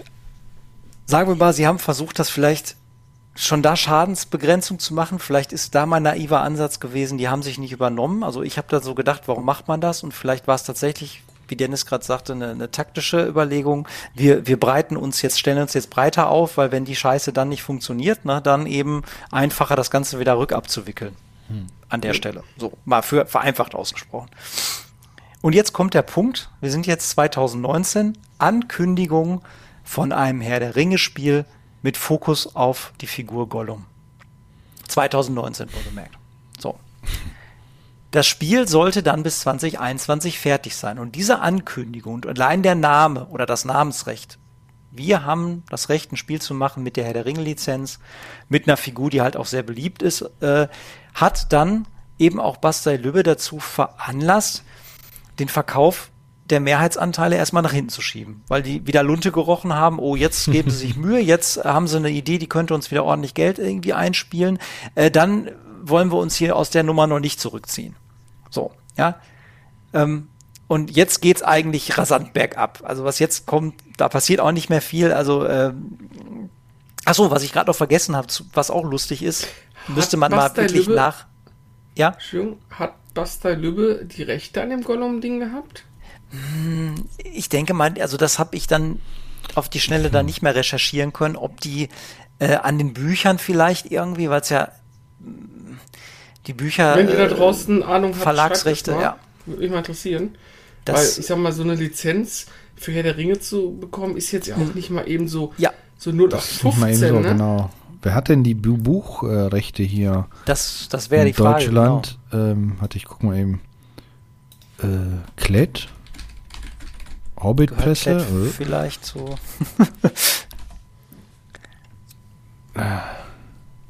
Das ist nämlich tatsächlich meine, weil es ja, die haben ja damit ja einen Klett-Kotter, also Klett scheint die zu haben. Okay. Wenn ich das hier so ne? richtig sehe. Im selben Verlag erschienen, bla bla bla. Ja, auf jeden Fall äh, nicht Bastei Lübbe, sagen wir es mal so. okay, dann wird es ja noch spannender, ne? Mhm mal davon ab, äh, genau wie das jetzt im Hintergrund war, ob man da jetzt irgendwie auch in Vorkasse gegangen ist oder ob man irgendwie günstiger an Rechte drangekommen ist. Auf jeden Fall hat das erstmal zumindest so die Wogen so ein bisschen geglättet. So eine hohe Ankündigung. Aber auch da sieht man wieder, man hat sich halt irgendwie, ja, man hat, man hat irgendwie so die Zwischenschritte, hab, hab, fand ich, hab ich vermisst. Also wie kommt man von, weiß nicht, Edna bricht aus zu Gollum, ohne zwischendurch irgendwie noch so ein, so ein, so ein Zwischen, Bett sich irgendwie zu bauen. Das war mir dann so ein bisschen zu viel. Und ähm, wie wir ja dann jetzt auch dieses Jahr leider dann gesehen haben, hat es ja auch nicht funktioniert, ne? Nee, ganz und gar nicht. Das Spiel, äh, also das Spiel ist halt in der, ja, wie nennt man das so schön, Entwicklung, Entwicklerhölle, Entwicklungshölle ist das ja irgendwie verschollen, ne? Ja. Und ähm, Bastian Lübe hat auch gar nicht so lange gewartet, weil die Ankündigung war ja 2021 sind wir fertig mit dem Spiel. Und 2020 haben die aber schon ähm, quasi verkauft. Und zwar, ähm, jetzt muss ich nochmal nachgucken, ich habe mir nur die, die Abkürzung aufgeschrieben. Das war die äh, MBO. Das heißt mehr, also die haben alles an den amtierenden Geschäftsführer verkauft. Hm. Das hat einen speziellen Namen, MBO. Ich habe jetzt gerade nicht aufgeschrieben, was das steht.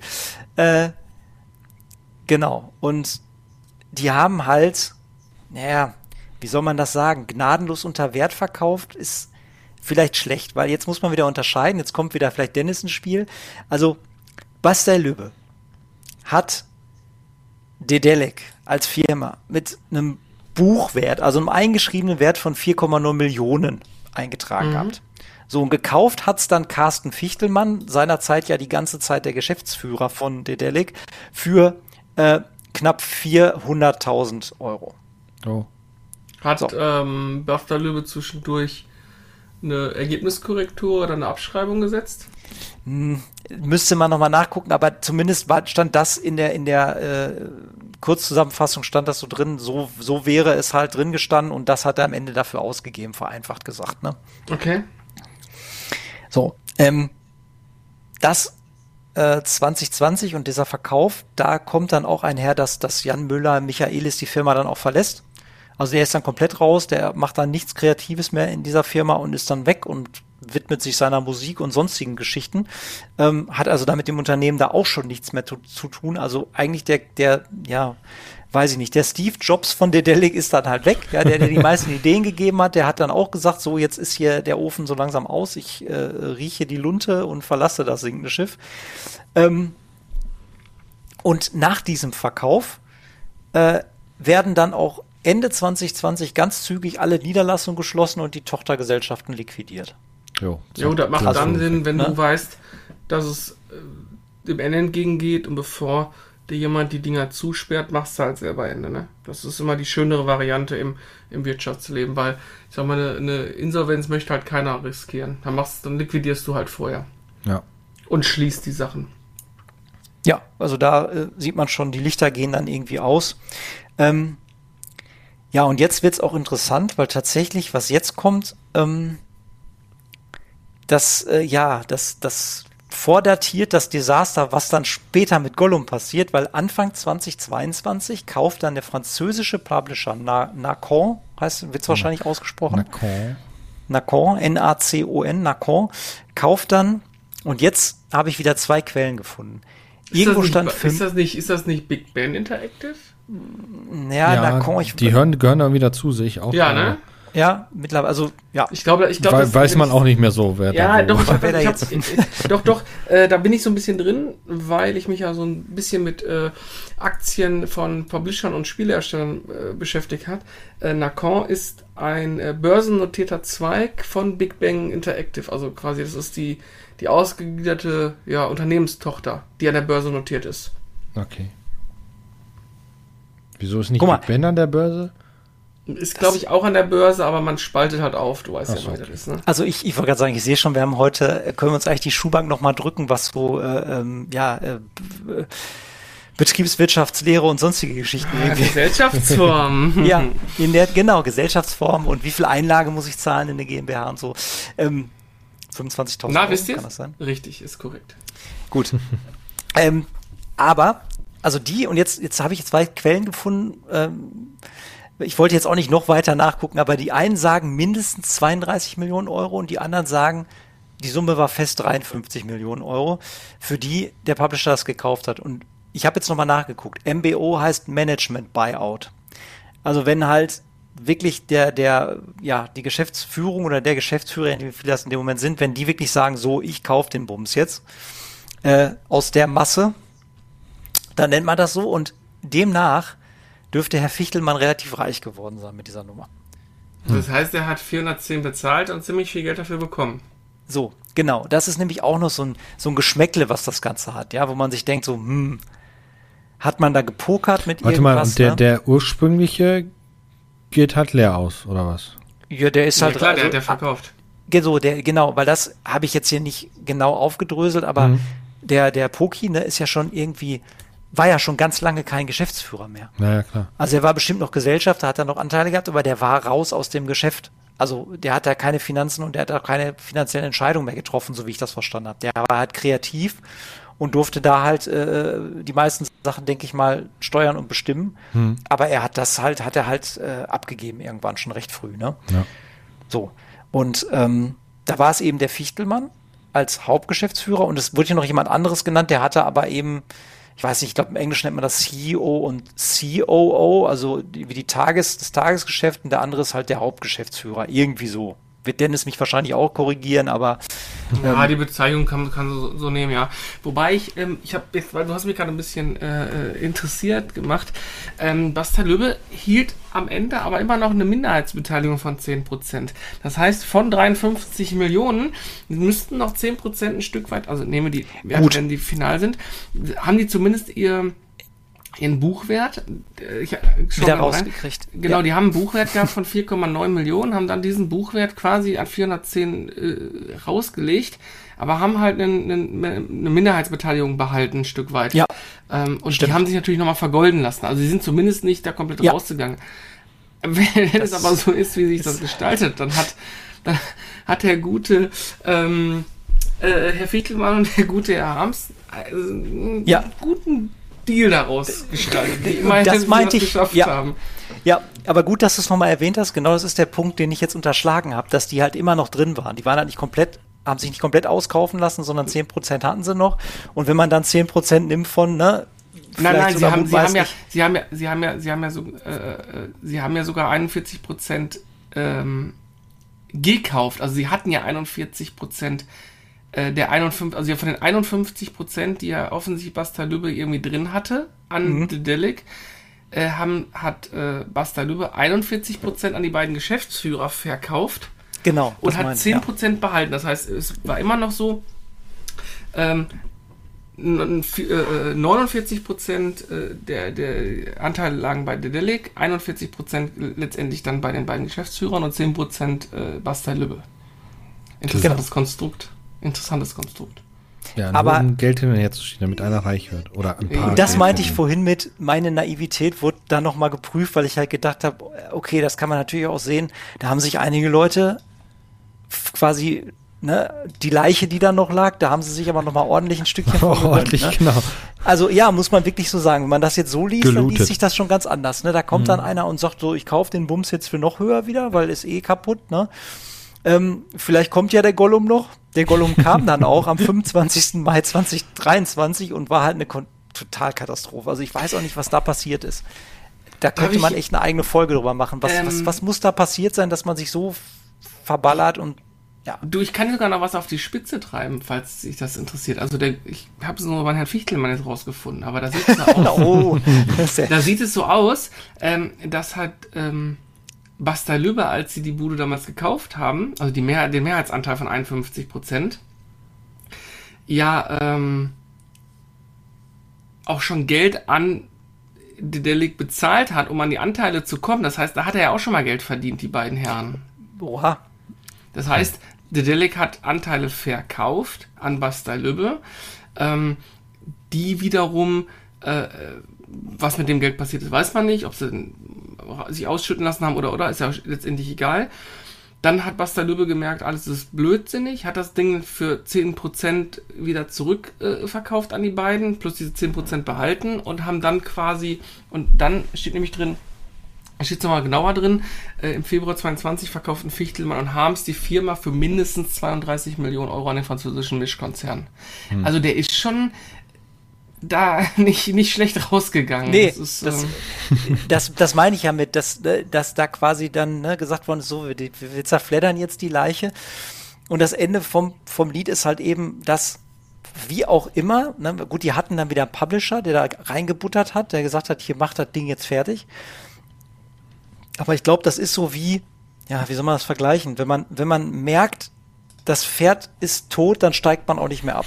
So, äh, ja, du kannst jetzt nicht aufhören. So, das ja, habe ich ja. mir bei diesem Gollum-Spiel gedacht. Die, die müssen doch selber gemerkt haben, dass das international einfach überhaupt keine Schnitte hat. Und da hilft ja, ja auch die Gollum-Lizenz nichts mehr. Ob die Qualität nee, nee, noch wenn, da wenn ist. Das Spiel scheiße. Was ich erschreckend finde, ist an der Tatsache, ist, dass sie das Spiel ja in einem, einem absolut unfertigen Zustand rausgebracht haben, so gesehen, dass selbst einige ähm, Alpha-Versionen von Spielen, die ja erscheinen, in einem besseren Zustand waren als das fertige Hauptprodukt. Ähm, die haben das Spiel ja, das war ja nicht mal eine Alpha-Version von dem, was ich mitbekommen ja. habe, wie es rausgekommen ist, sondern einfach eine, ja, zusammengeschustert und dann Augen zu und durch äh, Release. Ähm, die hätten vielleicht locker noch mal zwei, drei Monate mehr investieren können, aber naja, dann sitzt halt der Geld. Ich glaube, die drei Monate hätten ja auch nicht mehr viel gebracht. Ich glaube, die haben immer gesagt, also ja. das ist, das ist, glaube ich, dieses wirklich, wenn du, wenn du schon ja, wahrscheinlich ist es das dann auch, das habe ich hinterher so rausgehört. Es gab ja auch dann später dann auch schon relativ schnell Podcasts dazu, wo dann auch gesagt worden ist, es war so eine Diskrepanz zwischen dem Kreativteam und den Leuten, die die finanziellen Entscheidungen treffen, wie mhm. das so oft der Fall ist. Kennt ja. man aus Filmen, kennt man aus jedem äh, Produkt, kennt man aus Musik, wo jemand sagt, ich will aber das und das und der sagt, das verkauft sich nicht oder wir machen das so. Ja, und die Leute, die es quasi umsetzen sollen, sehen schon, sehen schon, dass die, ne, dass, dass die Kuh auf dem Eis einsinkt so und mhm. sagen, oh Gott, oh Gott, ne? Aber machen es halt zu Ende, weil gut, werden halt bezahlt und fertig. Wenn die da Feuer schreien, interessiert es dann anscheinend keinen mehr. und äh, ja, genau, und so war das dann wohl auch, ne? Die haben ja auch so eine halbgare Entschuldigung dann rausgebracht, was so wirklich so, so ein Corporate Speak, ne? So nach Motto, die haben ja noch, war so auch so, ging dann auch durchs Internet, dass sie sogar irgendwie, der, das war so eine englische Entschuldigung dann international gefasst und dann stand da irgendwie, äh, The Lord of the Rings und äh, oder Lords of the Rings, also irgendwie auf jeden Fall also haben selbst, sie selbst das, das, das selbst Original das haben sie falsch, geschrieben. geschrieben. genau. Und da haben sich einmal gesagt, das hat doch irgend so Praktikant äh, mit den möglichsten Entschuldigungsfloskeln eben zusammengeballert, irgendwie, also richtig, richtig peinlich halt auch, ne? Oh Mann. Und dann haben halt die, ähm, als das Studio ist dann tatsächlich, jetzt kommen wir zum Schluss, mhm. im Juni 2023 haben die dann das, wirklich das Urhaus, ja, in Hamburg, haben die dann dicht gemacht und haben gesagt, so, wir sind jetzt nur Publisher. Also unser Name steht auf irgendwelchen anderen Produkten drauf, ne, die irgendwer äh, unter dem Banner Dedelic, was ja eigentlich unter dem Banner Narcon oder unter dem Banner Big Ben, wie wir vorhin gelernt haben, irgendwie in diesem Konglomerat eingegangen äh, äh, ist, untergegangen ist. Da werden dann irgendwelche Spiele demnächst vielleicht noch veröffentlicht. Also bisher habe ich dann noch wenig Ankündigungen gehört, außer irgend so ein komisches äh, äh, Survival Roguelike Spiel im Deponia-Universum, wo ich direkt dankend abgelehnt ja, habe, weil ich gedacht habe, jo, dieses Deponia Surviving, De ja, Surviving Deponia oder so, ja. Oh. Also, äh, ne, also alle, alle, alle Red Flags, die man so haben kann, sind da quasi hochgehalten worden. Ähm, und ich sag auch, da kommt auch nichts mehr wieder. Also hm. es wird wie ich, ich mit so vielen. Nicht, die, die, sind durch. Die sind durch und auch die ganzen, sag ich mal, ähm, IPs, die die haben, wie Deponia und so, das wird jetzt noch irgendwie, auch da wird Leichenfledderei betrieben, halt wird versucht mit irgendwelchen Genrefremden oder, oder Cash Grabs irgendwas noch zu machen. Aber da die kein Kreativteam mehr haben, die Leute entlassen worden sind, ähm, der Macher der ganzen Serie auch mittlerweile ganz andere Dinge äh, für sich und seine Zukunft sieht, wird da nichts mehr kommen. Also das war es dann quasi, ne? Die haben es also ordentlich verkackt. Es ja, schade. Immer wieder, es ist aber echt spannend, wie sich alles so entwickelt. Ja, vor allem, man, man sieht halt, also es ist auch so, so bis dieses typische, wir haben jetzt ein Entwicklerstudio, wir wollen aber mehr, wir wollen größer. Ist ja dann auch so, die haben halt noch ein Studio gegründet, die Zweigstelle, dann haben die noch mehr Geldgeber reingeholt, weil ne, die wachsen wollten halt, aber das ist halt einfach halt dann alles falsch gelaufen, was falsch laufen konnte. Ähm, Leute haben sich bereichert, weil die dann die, die ihre Chance gesehen haben. Und ja, dann hast du den Salat.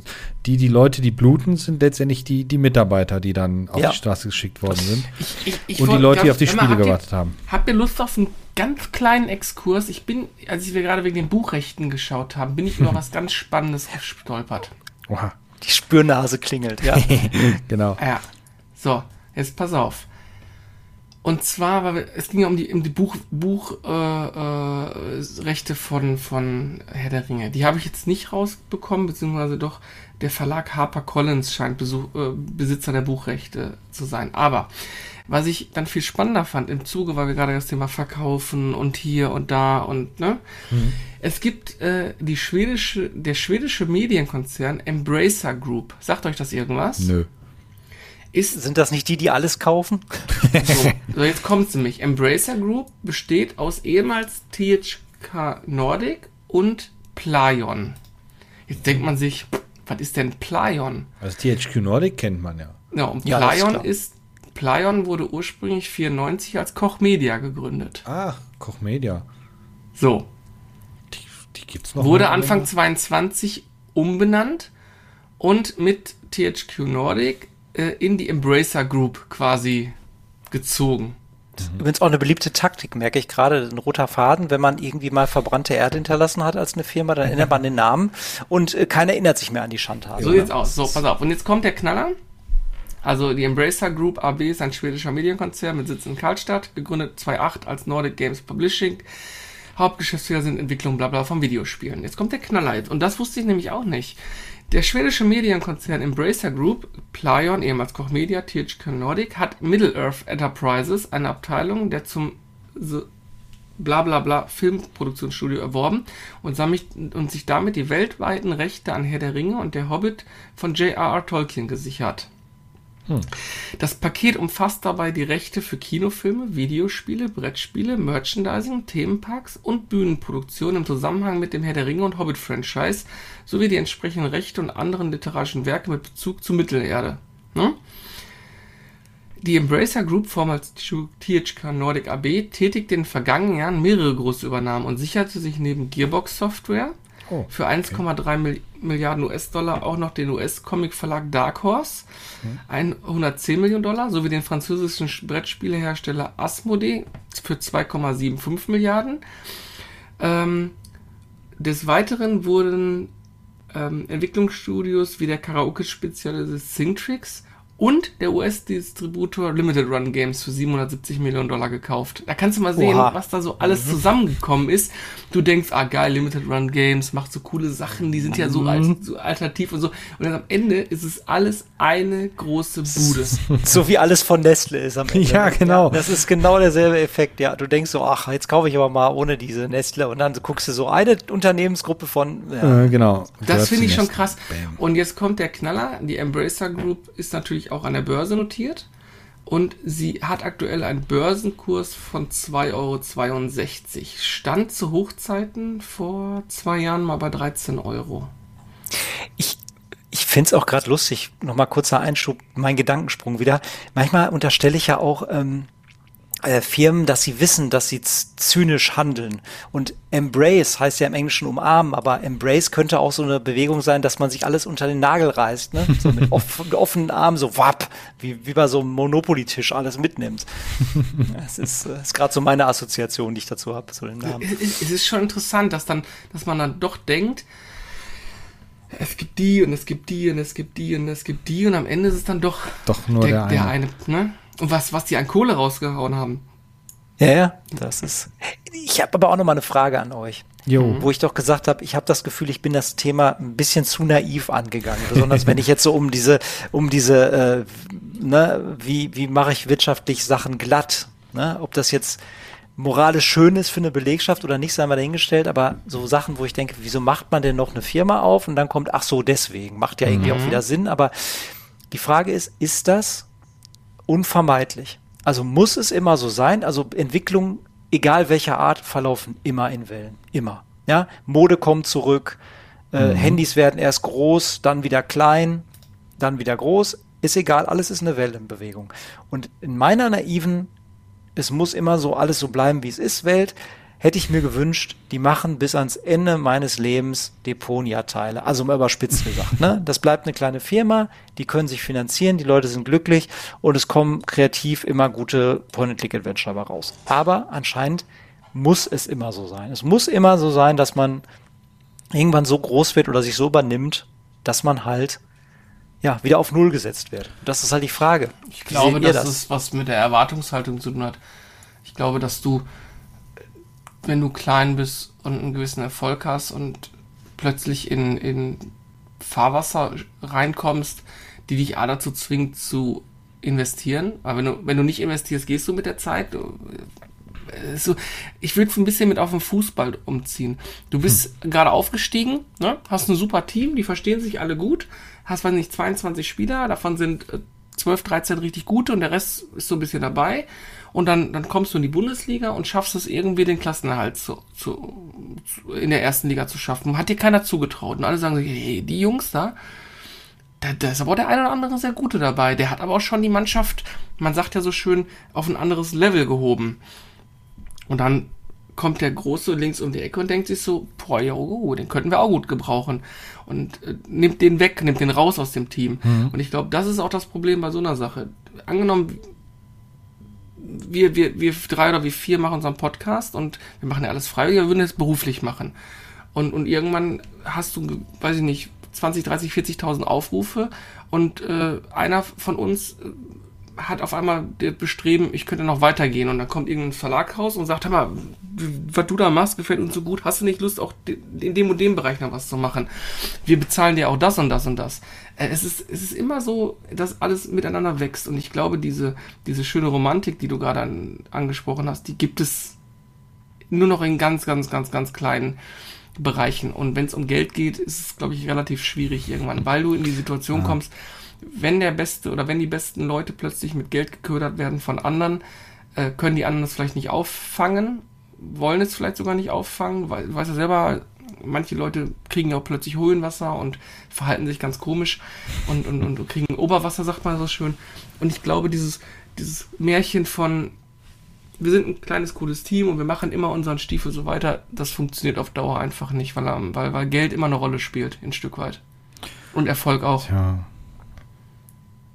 Und das am Ende, und am Ende natürlich auch viele dabei sind, die davon partizipieren wollen. Die denken sich, na, hm, wenn das funktioniert, warum kann es nicht noch ein bisschen mehr funktionieren, noch ein bisschen mehr funktionieren? Mhm. Kann man noch ja. ein bisschen mehr rausholen und, und, ja. und. Und vielleicht, ja. und jetzt, das ist gar nicht so abgebrochen oder so negativ gemeint, vielleicht wollen auch die Leute mehr und sagen, ja, Yo, wir, wir können cool. das, wir schaffen das. Wir, äh, wir, entwickeln uns weiter. Ich möchte genau. nicht ewig Point-and-Click-Adventure machen. Ich hätte jetzt mhm. mal Bock auf ein gutes Strategiespiel oder so. Klar, natürlich. Ich sag jetzt mal, jetzt mal so ganz salopp gesagt, jetzt sagt plötzlich, keine Ahnung, die GameStar oder wer auch immer oder Game 2 oder egal wer und sagt immer, äh, irgendwie haben wir Bock mit euch was zu machen. Habt ihr nicht Lust, einmal die Woche mit uns den Podcast aufzunehmen? die Erreichbarkeit erhöhen und und und. Und wir würden sagen, ey, hätten wir schon Bock drauf. Deswegen, du, du entwickelst dich ein Stück weit weiter. Ähm, ich glaube, dass die Qualität nicht darunter leidet, ist das falsche Wort, aber ich glaube, dass es einfach immer mehr Befindlichkeiten erzeugt. Und ich sage ja, diese, ja, wenn, wenn, du, wenn du nicht mit der Zeit gehst, gehst du auch mit der Zeit. Das, ja, alles stimmt. überholt sich irgendwie. Die Mode kommt wieder, klar, aber da ist auch keiner hinter. Weißt du, das ist, auf einmal sind wieder Schlaghosen modern, aber die Schlaghosen haben ja auch keinen eigenen, keinen eigenen Kopf dahinter gehabt, ne? Das ist. Klar, ich meine, gut, ist auch tatsächlich auch wieder ein Beispiel noch, auch wieder ein Point-and-Click-Adventure, wenn, ich sag mal, wenn nicht Monkey Island so tot gewesen wäre, wie es seit Jahren war, hätte jetzt auch ein Ron Gilbert nicht so ein, so ein Comeback geschafft mit einem neuen das, Monkey Island, weil die Leute sagen, hey, das, ne, habe ich, oh, guck mal, alter Kumpel, den ich schon lange vergessen habe, der klopft wieder an und er ist auch qualitativ ist er immer noch derselbe und sogar besser als früher vielleicht. Oh, den nehme ich mhm. aber gerne wieder mit, ne? Und dann kannst du natürlich wieder sagen, jo, ich bin wieder da. Das ist ja das, Leute lieben ja auch Comeback-Geschichten, ne? Das, du kannst ja, halt nicht ständig Nostalgie da sein. spielt auch eine riesige Rolle. Genau. Machen wir uns nichts vor. Nicht umsonst. Ich bin auch der festen Überzeugung, dass der Erfolg von vielen Indie-Spielen darauf beruht, dass es Leute spielen, die sich in diese, in diese Grafik Arten auch, äh, ich sag mal, zurückerinnern und, und die alte Grafik mit der neuen Technik lieben, ein Stück weit. Was ich meine? Das, das kann durchaus ja, sein, ja. Genau. Das, Oder auch ich, ich mag ja auch Retro-Grafik. Also. Ja. Oder simplere Spielprinzipien. Ja. In einer Welt, wo man lange Zeit darauf getrimmt worden ist, äh, AAA, noch mehr Open World, noch mehr Catch, äh, äh Fetch-Quests irgendwie zu machen, dass man irgendwann gesagt hat, ich bin so durch, mein Kopf ist so zu, ich mhm. brauche jetzt wieder irgendwie eine Besinnung auf ein gemütliches kleines Spiel. So, ja. ne? Äh, ganz im Gegensatz dazu gab es ja in den 90ern oder in den 2000ern die Entwicklung, ähm, ich will mehr. Ich will weg von diesen kleinen, piefigen Spielen. Ich will, ich will so richtig geile Grafikbrecher und sonst irgendwas. Ja. Und ja, wobei das, das war noch die, die Pionierzeit ne? auch. Da ging es halt Aber wirklich darum, dass wir, jedes ja, halbe Jahr ein Spiel erschienen ist, was besser aussah wie das davor. Ja, ja. Da aber war dieser starke Wachstum und die, die Da haben die Leute jetzt, das aber auch äh, äh, ja, äh, ja umarmt diese Entwicklung. Und, genau. Ne, aber sehen wir gesagt. nicht gerade ein schönes Beispiel an Ubisoft, dass es rückläufig ist? So. Das höher, weiter, schneller nicht. Ja, du, Ubisoft. Du kannst, ja, du, kann, du kannst das Rad nicht, wenn du nach Fest kommt ab. Ich so weiß nicht, wer schlimmer ist. Ubisoft oder EA. Also ich kann mich da mittlerweile echt nicht mehr entscheiden. Das ist. Äh ja, EA war auch so ein großer Player, der vieles kaputt gemacht hat. Aber schönes Beispiel, ähm, nochmal, um, um auf deine Grundfrage zurückzukommen. Erinnern wir uns doch mal an Westwood. Ja. Ja. Wobei die, da, da, die, warum sind die eigentlich gekauft worden damals? Ja, weil, weil, sie erfolgreich waren, weil, weil man partizipieren wollte, weil man, und die haben gedacht, so, zumindest habe ich so eine Änderung, ah, mit den Mitteln, die wir da zur Verfügung gestellt werden, können wir Hm. Und ja. irgendwann na, wurde ihnen der Mund verboten. So, und dann, dann, ja. dann sollten sie, sie hätten zwar können, aber sie sollten was anderes tun. Und, und ja, dann, dann ist es qualitativ schlecht geworden. Und dann hat man sich auch ja, aus dem Spiel genommen, ein Stück weit. Aber man konnte nicht dieses kleine, äh, entspannte Westwood-Studio mehr bleiben, weil man letztendlich mit der Erfolg hatte, hat dich dann ein Stück weit versaut oder ein Stück weit ja. auch. Äh Wobei die sind ja unfreiwillig nach EA gegangen. Die gehörten ja zu Virgin Interactive. Virgin Interactive war aber finanziell am Straucheln und hat dann die komplette äh, Sparte verkauft ja. nach EA. Da sind wir wieder bei dem Punkt, ne, den wir vorhin hatten. Da kommt einer und am Ende gehörst du zu irgendwem, ja, genau. zu dem du nie gehören wolltest, weil derjenige, der dich kauft, ist wieder von dem gekauft und der ist eigentlich in den ein mhm. übergegangen und so weiter. Und dann sitzt du bei wem, wo du kein Vetorecht mehr hast, weil ist halt dein Boss jetzt. Naja, genau. Das heißt, sie hatten gar keine Wahl. Die ja. Die Frage Gut, ist aber. Trotzdem war dann Tiberium Sun ein Wahnsinnserfolg gewesen. Genau, aber theoretisch hätte man ja auch fragen können, warum gehen die Westwood Studios CEOs nicht hin und nehmen das Unternehmen selber raus? Weil ich glaube, dass man dann auch gesagt hat, na gut, wenn Electronic Arts anklopft als Milliardenkonzern, Alter, was meinst du, was da losgehen kann? Die haben bestimmt Freudensprünge gemacht. Immer da steckt so viel Geld hinter, haben die sich gedacht, das müssen wir nehmen. Aber EA war jetzt, ist ja nicht unbedingt der beste Freund der Leute. Ich habe ich hab noch ein ganz lustiges Beispiel für, ähm, manchmal hängt es, also manchmal ist es halt der perfekte Sturm oder der Sturm im Wasserglas. So, es kommen die richtigen Leute zusammen mhm. und die, nur die Kombination oder, oder die Summe aus Leuten, die schafft dann Meilensteine. Also das beste Beispiel, was ich in der, aus der jüngsten Vergangenheit hatte für es ist eben nicht nur der eine Typ, der Spiel X erfunden hat, ja, mhm. ähm, war äh, dieser Versuch, also erst war ja, wurde ja gesagt, es gibt ein Dead Space Remake ähm, und dann kam ja der ursprüngliche Dead Space Entwickler und auch nur einer von denen und hat ein eigenes Studio Ach so, gegründet. Callisto-Protokoll hat der gemacht. Genau, und ne? hat dann mhm. gesagt, ey, ich komme euch zuvor, ich bin hier der Typ, der diese ganze, äh, den ganzen Bums erfunden hat. Ich, wenn, wenn ich es nicht weiß, wie, wie gutes äh, Dead Space-like Gameplay geht, dann weiß es keiner, ja, und das Ding war ein Stinker. So, und da kann man nur sagen, da war wohl eben nicht nur er der Einzige, der das Ganze hat. Nee, es, es war das Team lassen. halt, was zusammengebaut genau. hat. Genau. Ja. So, und das ist halt immer dieses, auch das ist irgendwie eine naive Verklärung, wenn man sagt, ja, das ist der Heilbringer. So, wenn mhm. der kommt, dann wird alles gut. Nee, das ist halt die, die Summe der Teile ist es immer. So, ja, ne? Ja. Und das ist ja schon öfter mal in der Vergangenheit in die Hose gegangen, wenn Wollt, einer da. Wollt ihr was Schönes, Interessantes hören? Mhm. Haben wir denn eine Wahl? Ja, meine Theorie, die ich doch gerade aufgestellt habe für Dedelic, ne? Mhm. Thema, ähm, dass man auch vielleicht nicht damit umgehen konnte oder umgehen wollte oder so, ne? ist ganz interessant. Ich habe äh, gerade einen Artikel gelesen, ähm, Thema Westwood. Aus Kundenkreisen wird häufig Publisher EA äh, die Hauptschuld am Niedergang des Unternehmens zugeschrieben, ebenso wie an den äh, gleichzeitig geschlossenen Entwicklerstudios Origin Systems und Bullfrog Productions. Dieser landläufigen Meinung widersprach Studiogründer Kerstel in einem Interview anlässlich eines Berichts des Magazins GameStar im Februar 2014. Seinen Angaben zufolge hatte Westwood von Anfang an großen Freiraum für eigene Entscheidungen und umfassende finanzielle Unterstützung vom neuen Mutterkonzern. Aber, Oton, die Leute haben immer gesagt, EA habe uns dieses oder jenes aufgezwungen. Dabei hatten wir völlig freie Hand. Wir konnten nur nicht mit dem Überfluss umgehen. Wenn da draußen also jemand sagt, EA hat diese Firma kaputt gemacht, weil plötzlich nur noch aufs Geld geschaut wurde und weil sie ihnen Vorschriften gemacht haben, ist das völlig verkehrt. Hm. Tatsächlich war es genau umgekehrt. Als kleine Firma haben wir immer nur aufs Geld geschaut. Jedes einzelne Produkt musste Gewinn abwerfen.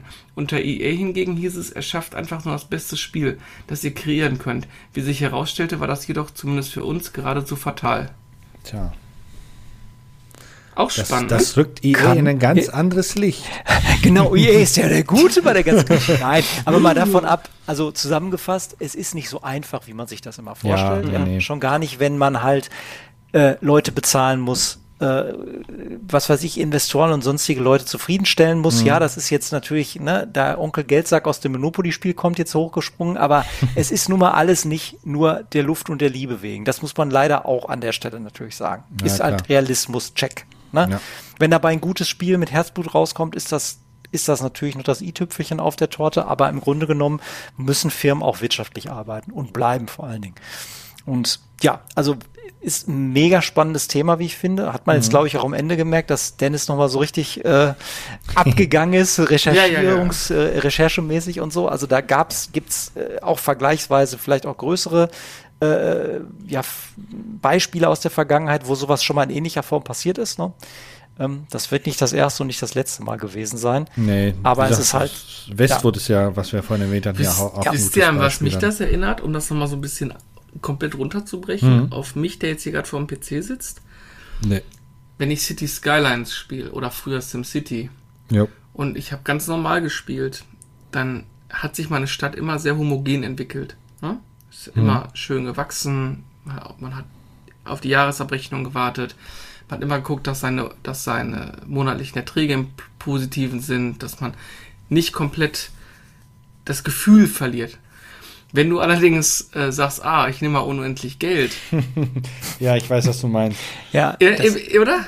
Bis Ihr wisst genau, genau, Stadt dann mal limitierende- Geld abwirft, äh, äh, Ja. wird dann niemals passieren ja, im Grunde. limitierende Faktoren sind wichtig, um zu haushalten. Wenn man alles hat und sich quasi um nichts scheren muss, dann wird man nachlässig und Mhm. fängt an zu schludern. Die Homogenität fällt ab. Es ist, es wirkt auch alles. Die Städte sahen auch, die waren zwar pompös und groß, aber es hatte nie diesen, diesen gewachsenen Charme. Es war immer irgendwie gefühlt, ja, komisch. Ja. Tja. Das- Ich meine, welche 12.000 Euro, äh, 12.000 Einwohnerstadt braucht einen Flughafen? ja. Aber äh, ja. ja. ist auf jeden Fall nochmal ein sehr schöner äh, Gedanke zu dieser. Äh, Warte mal, wie viele Geschichte, Einwohner hat die Stadt Weze? Ich. Weze kannst du so nicht sehen, weil Weze war ein Militärflughafen. Ja, trotzdem, Weze ist, ist es trotzdem da. Also Weze hat 10.600. 12.000 Einwohner. 12.000 Ja, okay, gut. Passt doch. Ja, guck, so weit bist du gar nicht von der Realität fern gewesen. Ja. Ach, schön. Ja, Aber Weze bekommt jetzt auch, um das ganz frisch nochmal abzubringen, noch eine Kampfjetfabrik. Also von daher, Toll. schön. Ja.